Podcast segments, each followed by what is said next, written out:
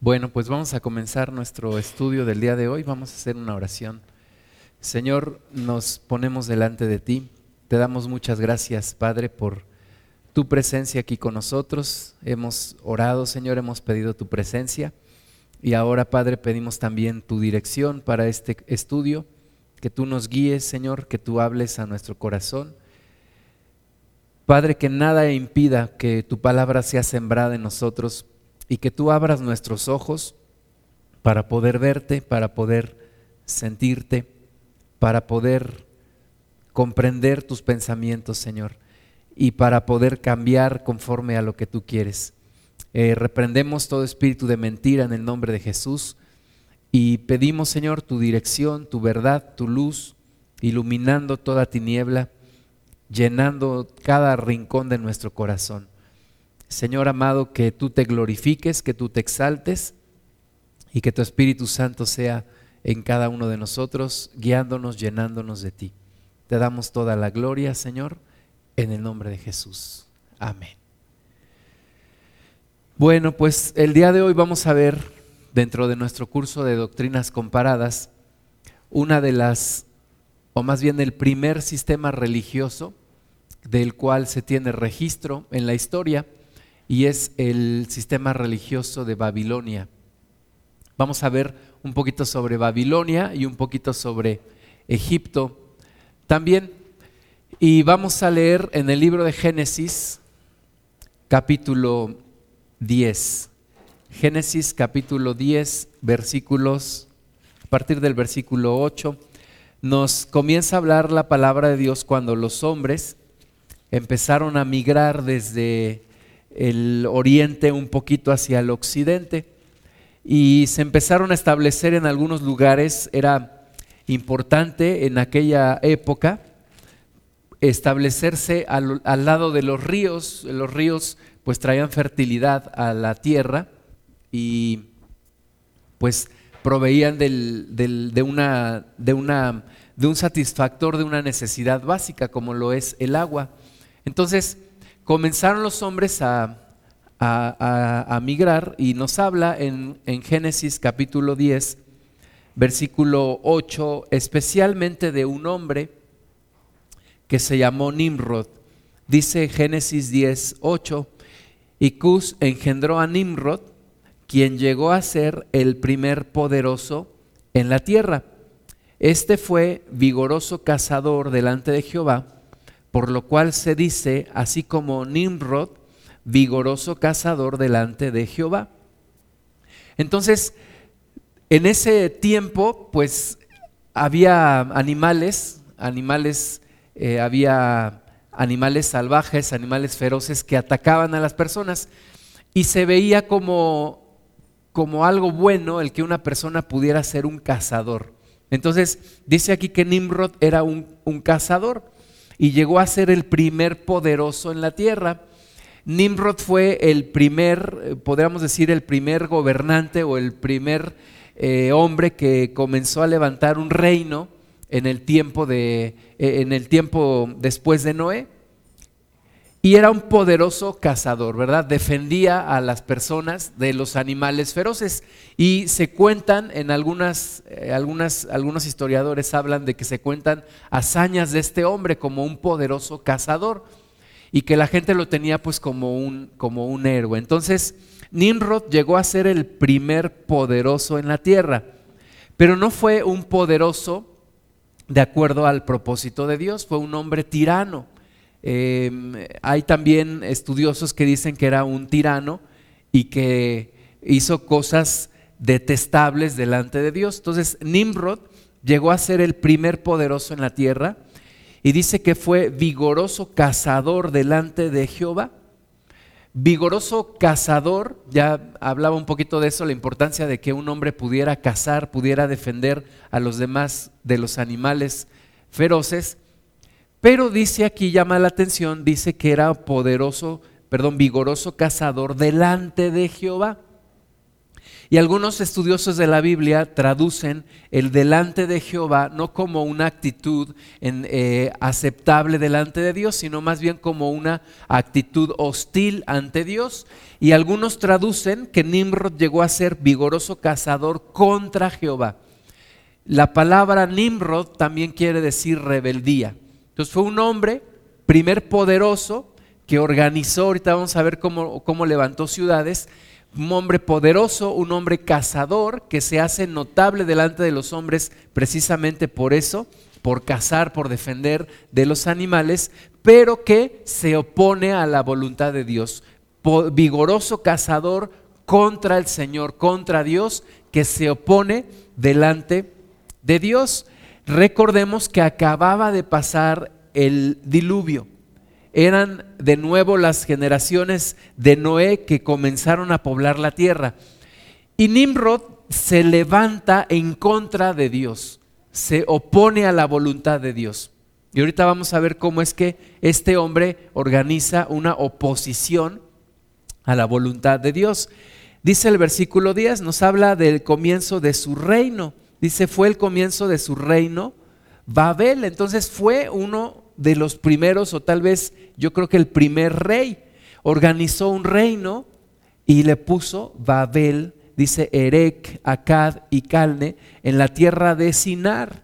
Entonces, como decía un poquito, empezaron a migrar hacia el, hacia el occidente los hombres, y este Nimrod dirige una, un reino, levanta un reino.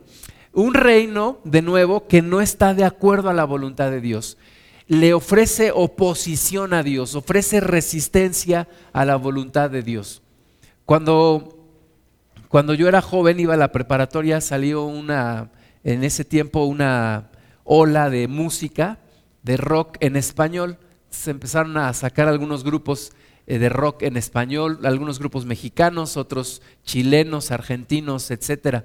Y había un cantante que se llamaba Miguel Mateos que compuso una canción que decía, no es posible que, que tal castigo nos haya sido impuesto por Dios o por quien sea, vamos a darle pelea. Y luego decía, eres mi obsesión. Bueno, ya, la canción. Pero me llama la atención lo que este, lo que este autor dice. No es posible que tal castigo nos haya sido impuesto por Dios o por quien sea, vamos a darle pelea. Y era precisamente la idea de Nimrod. No es posible que Dios nos, nos imponga castigos. No es posible que Dios vuelva a inundar la tierra con un diluvio. Vamos a darle pelea a Dios. Y es precisamente lo que Nimrod hizo. Un vigoroso cazador que se opone al propósito de Dios, que se opone a la voluntad del Señor y que ofrece resistencia y que empieza a edificar un reino ahí en Babel con algunas ciudades, Erec, Acad y Calne, en la tierra de Sinar. De esta tierra salió para Asiria y edificó Nínive, Rehobot, Cala y Resén entre Nínive y Cala, la cual es ciudad grande. Entonces este hombre edificó un reino, un reino, el, rey, el reino eh, ubicado en estas ciudades, que después ¿verdad? Sabemos que Israel fue conquistado por el imperio sirio, asirio más bien, y después por el imperio babilónico.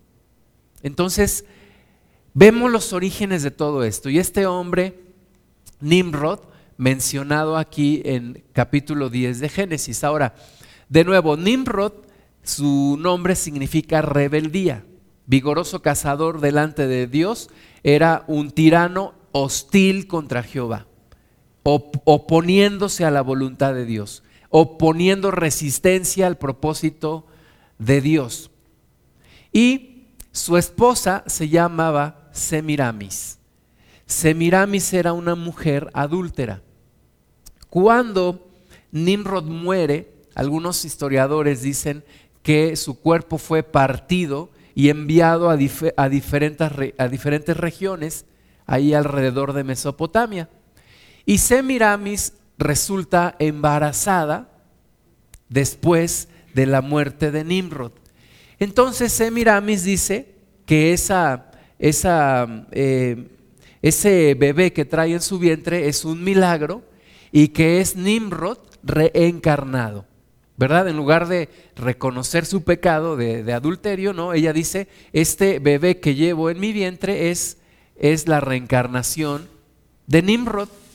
Y tiene a su hijo que se llama Tamus. Entonces, tenemos aquí una trinidad. Tenemos a Semiramis con su hijo Tamus, que dice que es la reencarnación de Nimrod. Y es cuando se genera un concepto que, que después se difunde a todas las religiones prácticamente o a muchas religiones en todo el mundo, que es el concepto de la reina del cielo. La reina del cielo, o Semiramis, con su hijo Tamus, que es la reencarnación, según ella, de Nimrod. Y este concepto se, se divulga a muchas religiones. Ahorita vamos a ver que, que, lo tenemos en muchas religiones, incluyendo la religión católica. En la religión católica no es Semiramis con, con Tamus, es, es María con el niño Jesús. Pero tenemos el mismo concepto. Lo tenemos en, en la religión hindú, lo tenemos en la religión de los egipcios.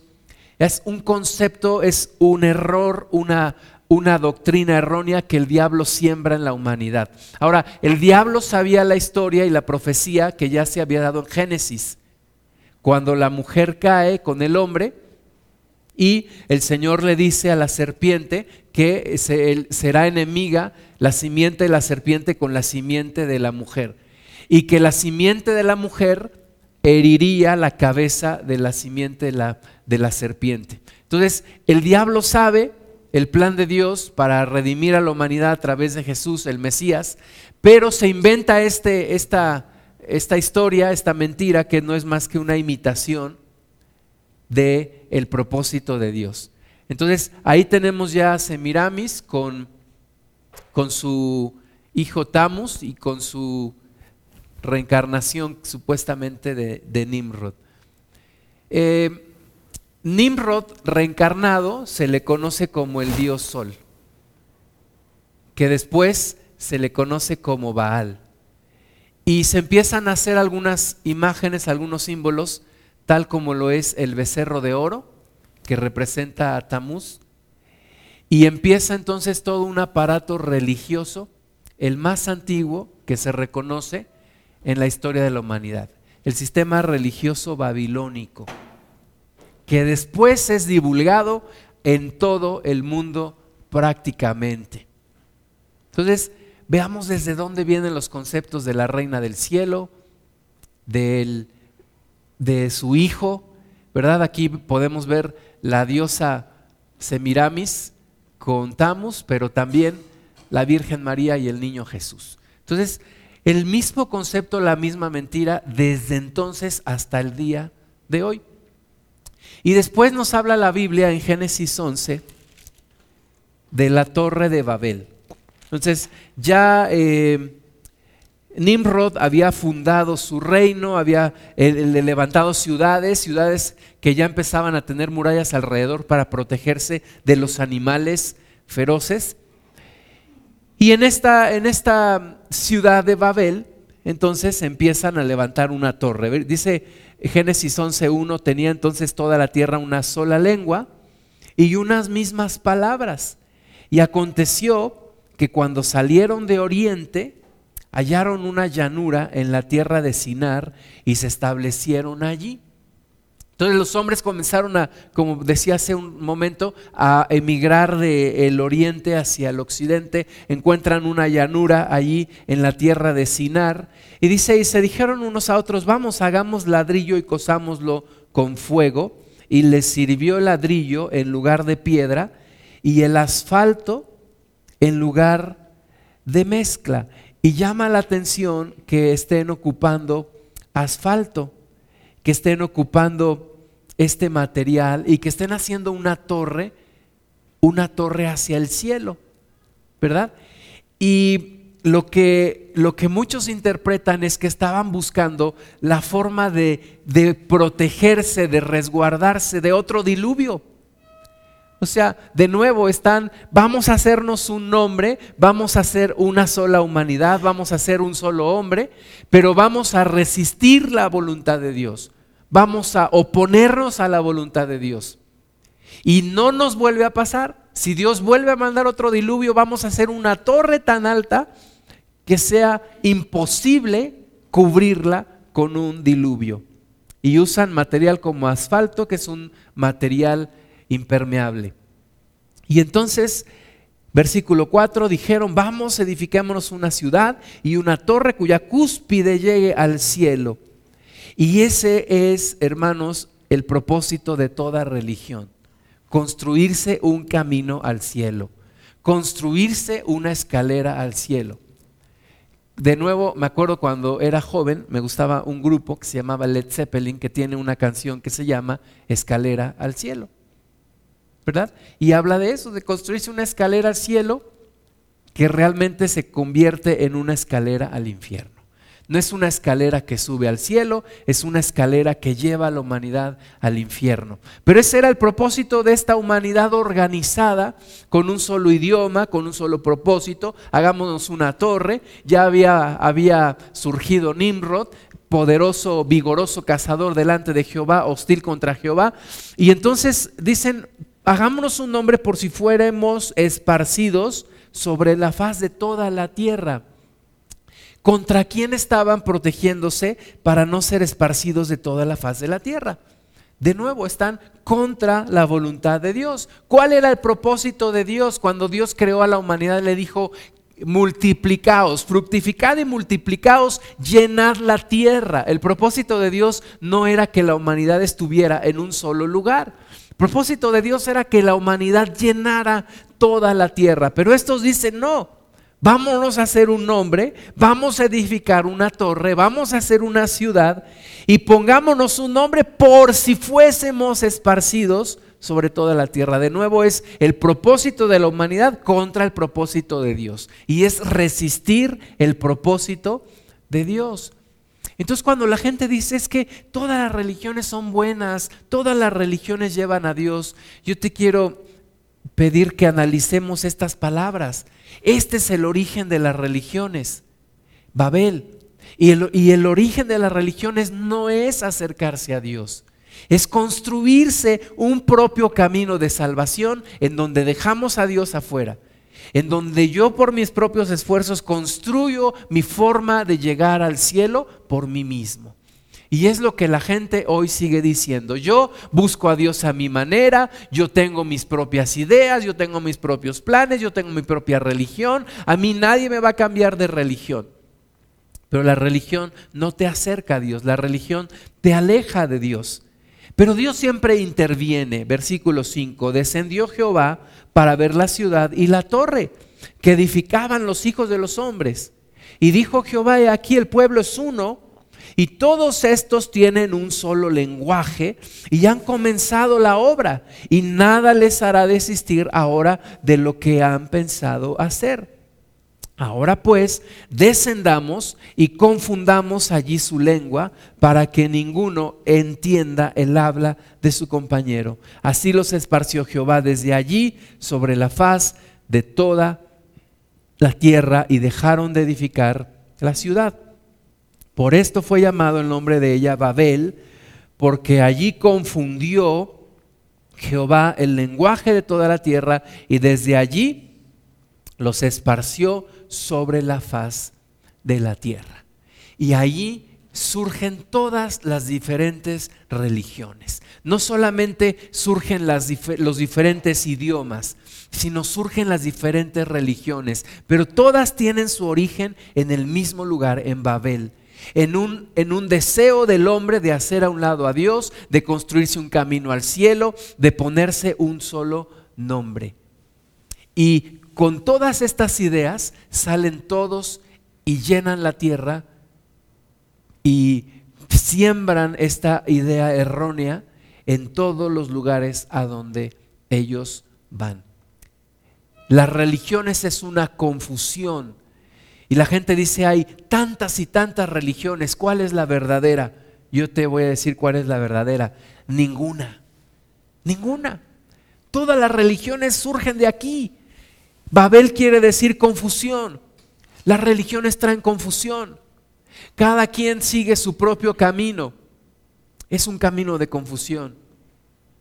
Y te ligo esta parte con un hecho histórico que sucedió también en Jerusalén, en donde había judíos de todos los lugares y en donde se comenzó a hablar un solo idioma, el idioma del amor de Dios. Y esa confusión se termina cuando nos acercamos a Cristo y el Espíritu de Dios nos vuelve a unir con Dios a través de la comunión y la reconciliación en Cristo Jesús y volvemos a hablar un solo idioma, pero no es un idioma humano, es un idioma celestial, es el idioma del amor de Dios. El camino al árbol de la vida no se encuentra por ninguna religión. El camino al árbol de la vida se encuentra a través de Jesucristo. Jesucristo de nuevo dijo, yo soy el camino, la verdad y la vida. Nadie llega al Padre si no es por mí. El camino no es una religión. El camino es una persona y esa persona se llama Jesucristo. Entonces, aquí surgen todas las religiones en Babel. Y a partir de aquí, de Mesopotamia, se empiezan a difundir a lo largo de todo el mundo. Por eso encontramos conceptos similares en muchas religiones. Uno de ellos, como decía, la, diosa con su hijo, la reina del cielo con su hijo. Empiezan entonces a surgir también pueblos a lo largo de los ríos, los, pueblos se, se localizaban a lo largo de los ríos, como decía, porque eran lugares fértiles, en donde corría el agua, las tierras son fértiles, tenían el agua para, para sus necesidades.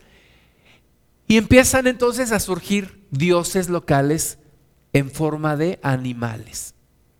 Dioses en forma de animales, que hay religiones que los siguen teniendo hasta el día de hoy, entre ellas el hinduismo.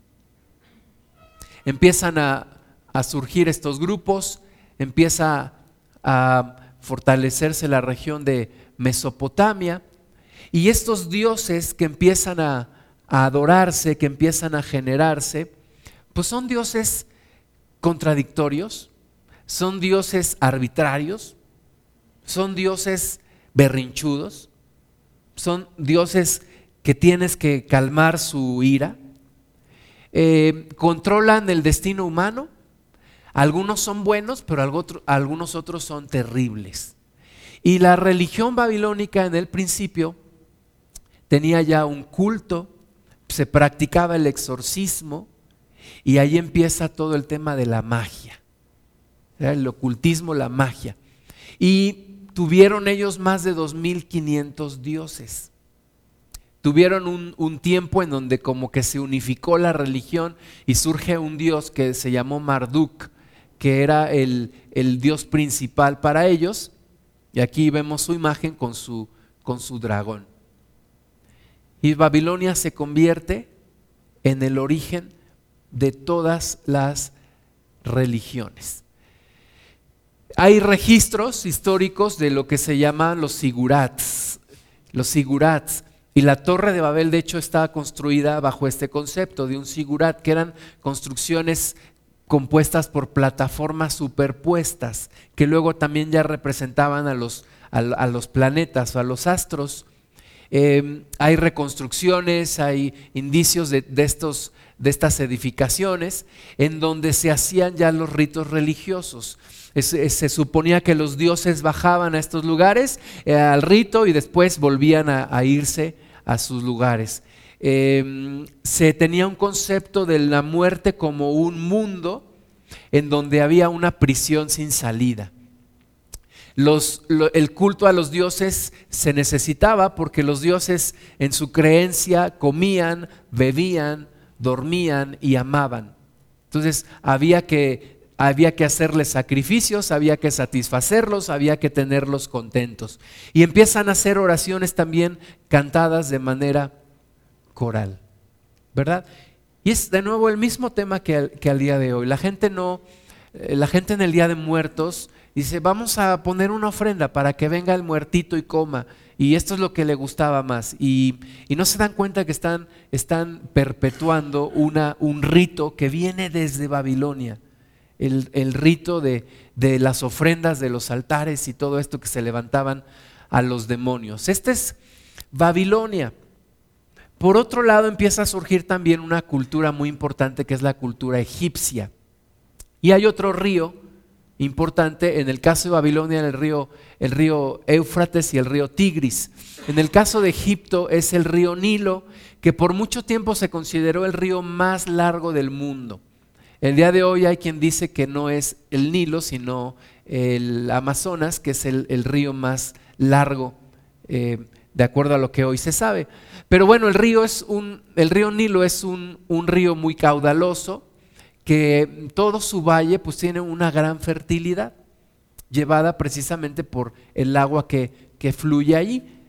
Y ellos empezaron a tratar de interpretar el universo y empezaron también a tener sus dioses en forma de animales. Y se da un concepto que, que, van a escuchar mucho o que han escuchado mucho que se llama sincretismo. El sincretismo es la unidad o la unión entre dioses.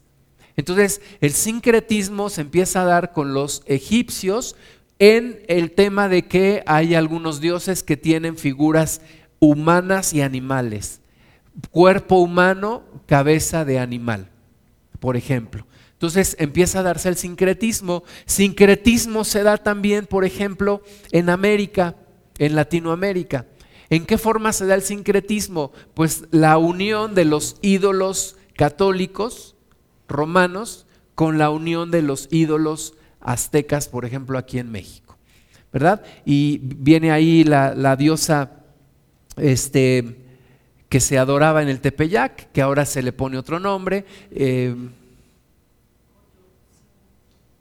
vienen los, los ídolos de cada, de cada pueblo, que ahora son los santos patronos, etc. Es otra forma de sincretismo. ¿Ok? Entonces, empiezan a tener sus dioses. Aquí hay un dios con cabeza de chacal, que era, eh, me parece que Anubis.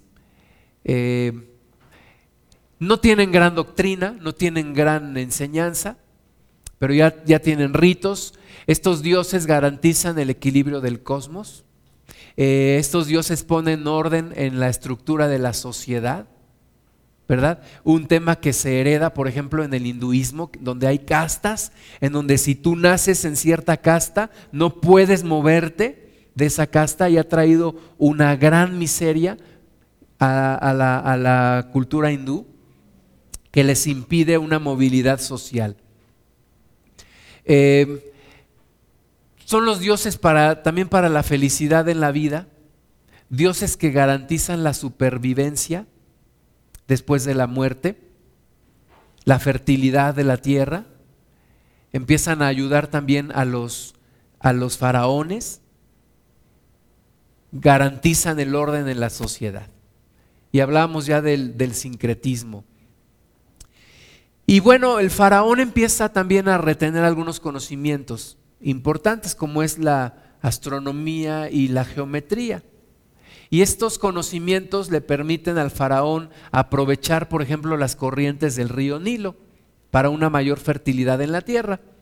Y entonces empieza a desarrollarse el tema de que el faraón pues tiene también propiedades divinas, o sea, de que el faraón también es un dios.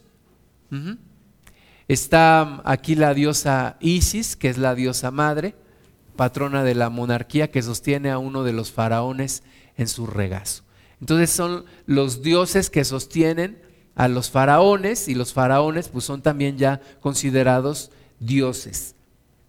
Y se levantaron pues grandes eh, pirámides religiosas, no fueron, no fueron cuestiones como algunos piensan que fueron cuestiones científicas, sino el, principal propósito de estos lugares es la religión.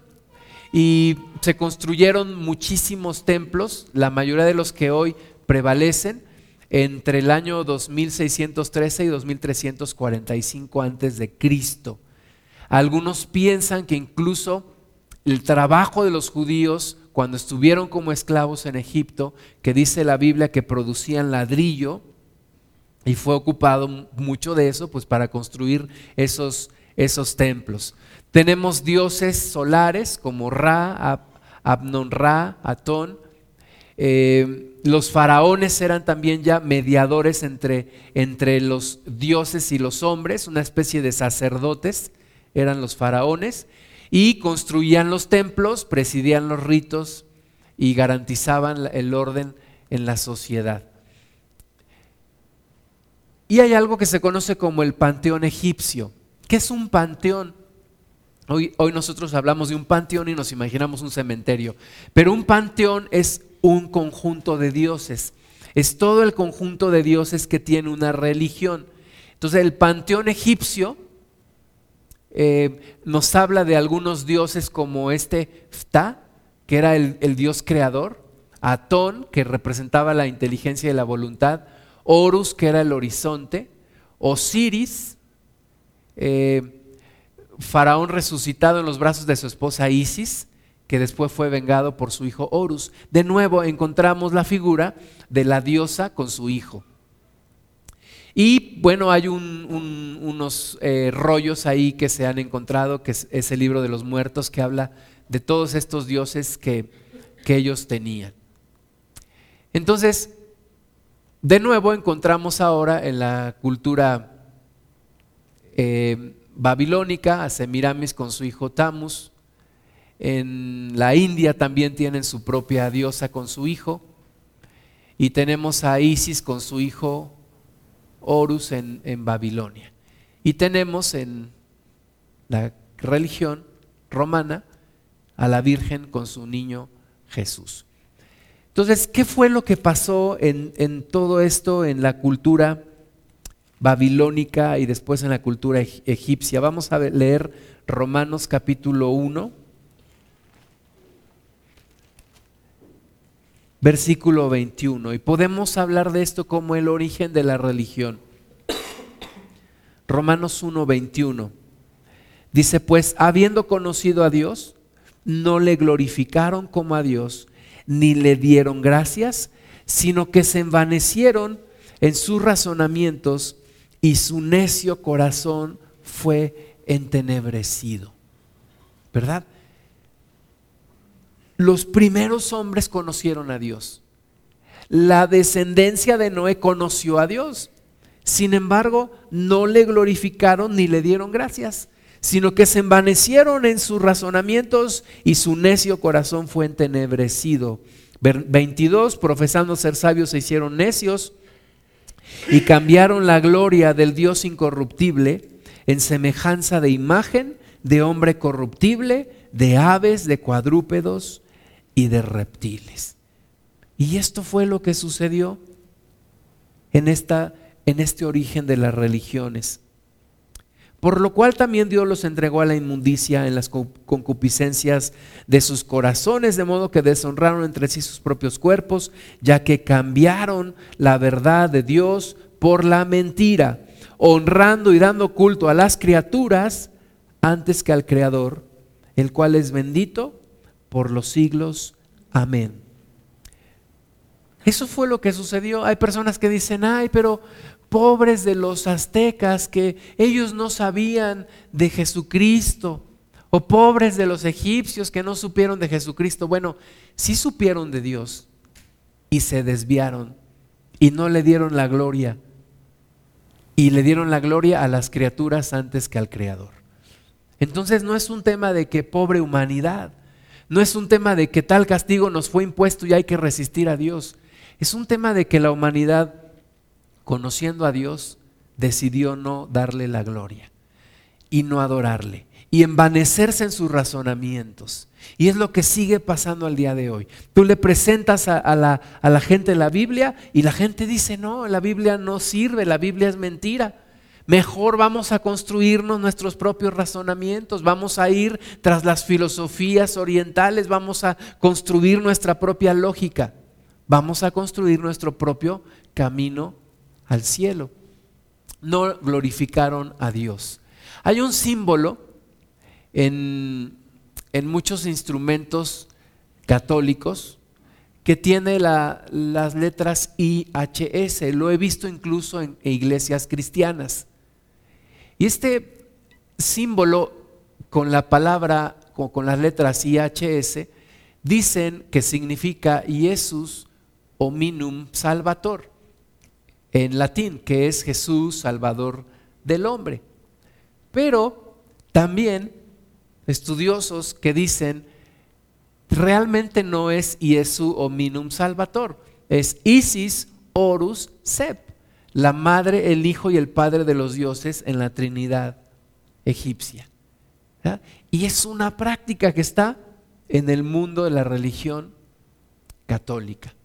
Entonces, todo esto se fue sembrado desde entonces, desde los tiempos de Babilonia, desde los tiempos de Egipto. Ahora, ¿qué nos dice la palabra de Dios acerca de los ídolos? Salmo 115. Es el origen Babilonia del sistema religioso y es el origen de la idolatría. Idolatría que sigue hasta el día de hoy.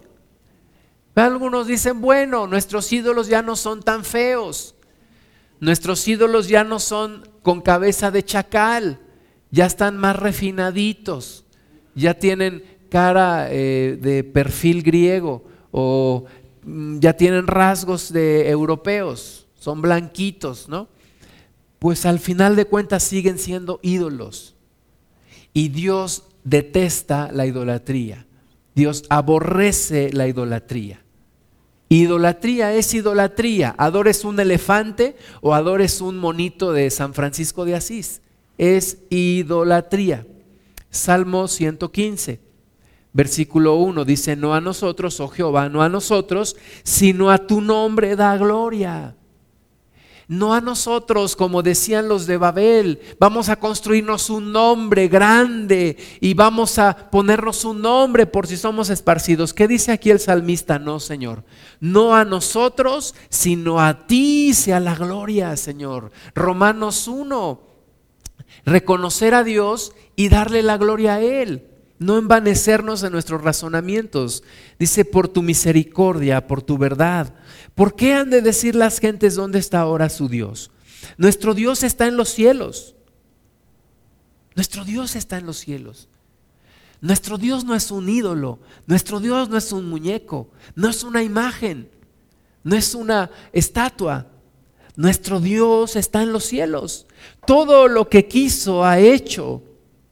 Los ídolos de ellos son plata y oro, obra de manos de hombres. Tienen boca mas no hablan, tienen ojos mas no ven, tienen orejas mas no oyen, tienen narices mas no huelen, manos tienen mas no palpan, tienen pies mas no andan, no hablan con su garganta. Versículo 8, semejantes a ellos son los que los hacen y cualquiera que confía en ellos. Hay una insensatez, hay un estupor, hay una ceguera espiritual en una persona que adora un ídolo. Y nosotros, y yo lo puedo comprender, porque yo mucho tiempo adoré ídolos. Y yo no me daba cuenta, le estaba pidiendo a un muñeco, a una imagen, obra de las manos de un hombre. Pero nuestro Dios hizo los cielos y la tierra. Nuestro Dios es poderoso. Nuestro Dios no lo puedes encerrar en un concepto de una imagen o de un ídolo. Los cielos de los cielos no pueden contener la gloria de Dios. Mucho menos un ídolo, un muñeco. Dice la palabra del Señor, ¿qué imagen me compondréis o a qué me compararéis? Mi Dios no, es, no puede ser hecho a imagen del hombre. La Biblia dice que el hombre fue hecho a la imagen de Dios y tú no puedes hacer a Dios a la imagen del hombre. Dios hizo al hombre a su imagen y semejanza y es lo que tenemos que buscar. Ahora, todo lo que representa Babilonia en la Biblia, Babilonia representa todo el sistema religioso, todo el sistema de idolatría, todo el ocultismo, la magia, la hechicería, la adivinación, todo eso representa Babilonia. Y Dios está en contra de ese imperio, de ese reino. Y un día, un día Dios ejecutará todo su juicio sobre Babilonia, sobre la gran ramera. Una, una cuestión además que genera muchísimo dinero. La Biblia dice que los reyes de la tierra han fornicado con las fornicaciones de Babilonia. Han comerciado con todo esto. Han comerciado con todo este tema. Es un, es un negocio. Es un negocio que apacigua a la gente y es un negocio que da poder. Es, es poderoso el tema. Apocalipsis 17.1. Vino entonces uno de los siete ángeles que tenían las siete copas y habló conmigo diciéndome, ven acá y te mostraré la sentencia contra la gran ramera, la que está sentada sobre muchas aguas. Y en la Biblia las muchas aguas, cuando nos habla de muchas aguas, representa muchos pueblos, multitud de gente. Entonces esta gran ramera está sentada sobre muchas aguas, está, está en todo el mundo, en todas las culturas, en todas las etnias con la cual han fornicado los reyes de la tierra y los moradores de la tierra se han embriagado con el vino de su fornicación. Y me llevó en el espíritu al desierto y vi a una mujer sentada sobre una bestia escarlata, llena de nombres de blasfemias, que tenía siete cabezas y diez cuernos. Y la mujer estaba vestida de púrpura, y escarlata, representando la riqueza de esta mujer y adornada de oro, de piedras preciosas y de perlas. Y tenía en la mano un cáliz de oro lleno de abominaciones y de la inmundicia de su fornicación. Una mujer llena de abominaciones y de inmundicia de sus fornicaciones. Fornica con todos los reyes del mundo y se sienta sobre muchas aguas. Y en su frente un nombre escrito, un misterio. Babilonia la grande, la madre de todas, la madre de las rameras y de las abominaciones de la tierra. Vi a la mujer ebria de la sangre de los santos y de la sangre de los mártires de Jesús. Y cuando la vi, quedé asombrado con gran asombro. Ese es Babilonia. Ese es el sistema religioso. Ese es el sistema ocultista. Ese es el sistema que agrupa y es el imperio que agrupa todas las religiones, todos los sismos, todas las ideas, todo el ocultismo, toda la práctica satánica. Esa es Babilonia. Está metida en la cultura, en el arte, en los libros, en todo lugar, en el gobierno, en todo lugar. Jeremías 51, 7. Tú y yo tenemos que tener cuidado de no volver ahí, de no regresar a Babilonia, de no dejarnos envolver de nuevo por sus mentiras salir de allí, predicarle a las personas para que puedan salir de allí, para que puedan salir de una religión muerta y puedan conocer a un Dios vivo. Jeremías 51, 7 dice, copa de oro fue Babilonia en la mano de Jehová, que embriagó a toda la tierra, de su vino bebieron los pueblos, se aturdieron, por tanto, las naciones. Todas las naciones Todas las naciones se han embriagado con su vino, con sus mentiras. Apocalipsis 18, 13.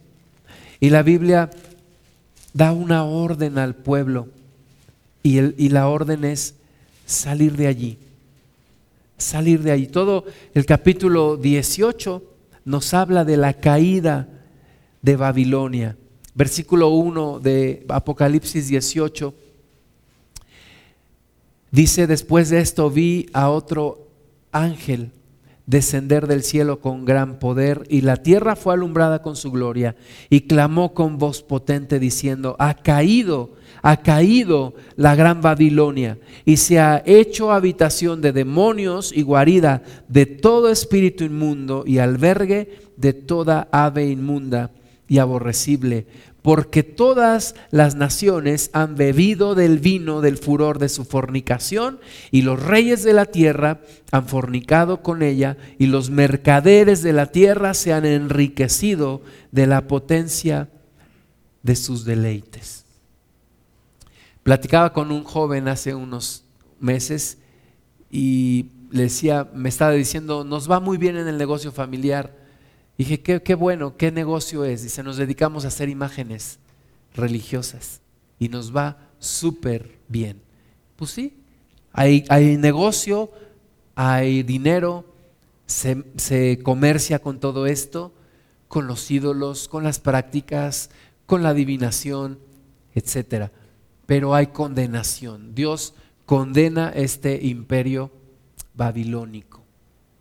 Es nuestra responsabilidad acercarnos a Dios, predicar la palabra y orar para que Dios abra los ojos de las personas. Vamos a orar. Señor, gracias te damos en el nombre de Jesús. Ayúdanos, Padre, a salir completamente de Babilonia. Ayúdanos, Señor, a que muchas personas salgan de la influencia de Babilonia y conozcan al único Dios verdadero y conozcan el único camino a la salvación que es Jesucristo. Señor, tómanos como mensajeros de tu palabra, tómanos, Señor, como embajadores, podamos realmente tener ese, ese papel y ejercerlo con responsabilidad y predicar tu palabra. Te bendecimos, Señor, en el nombre de Jesús. Amén.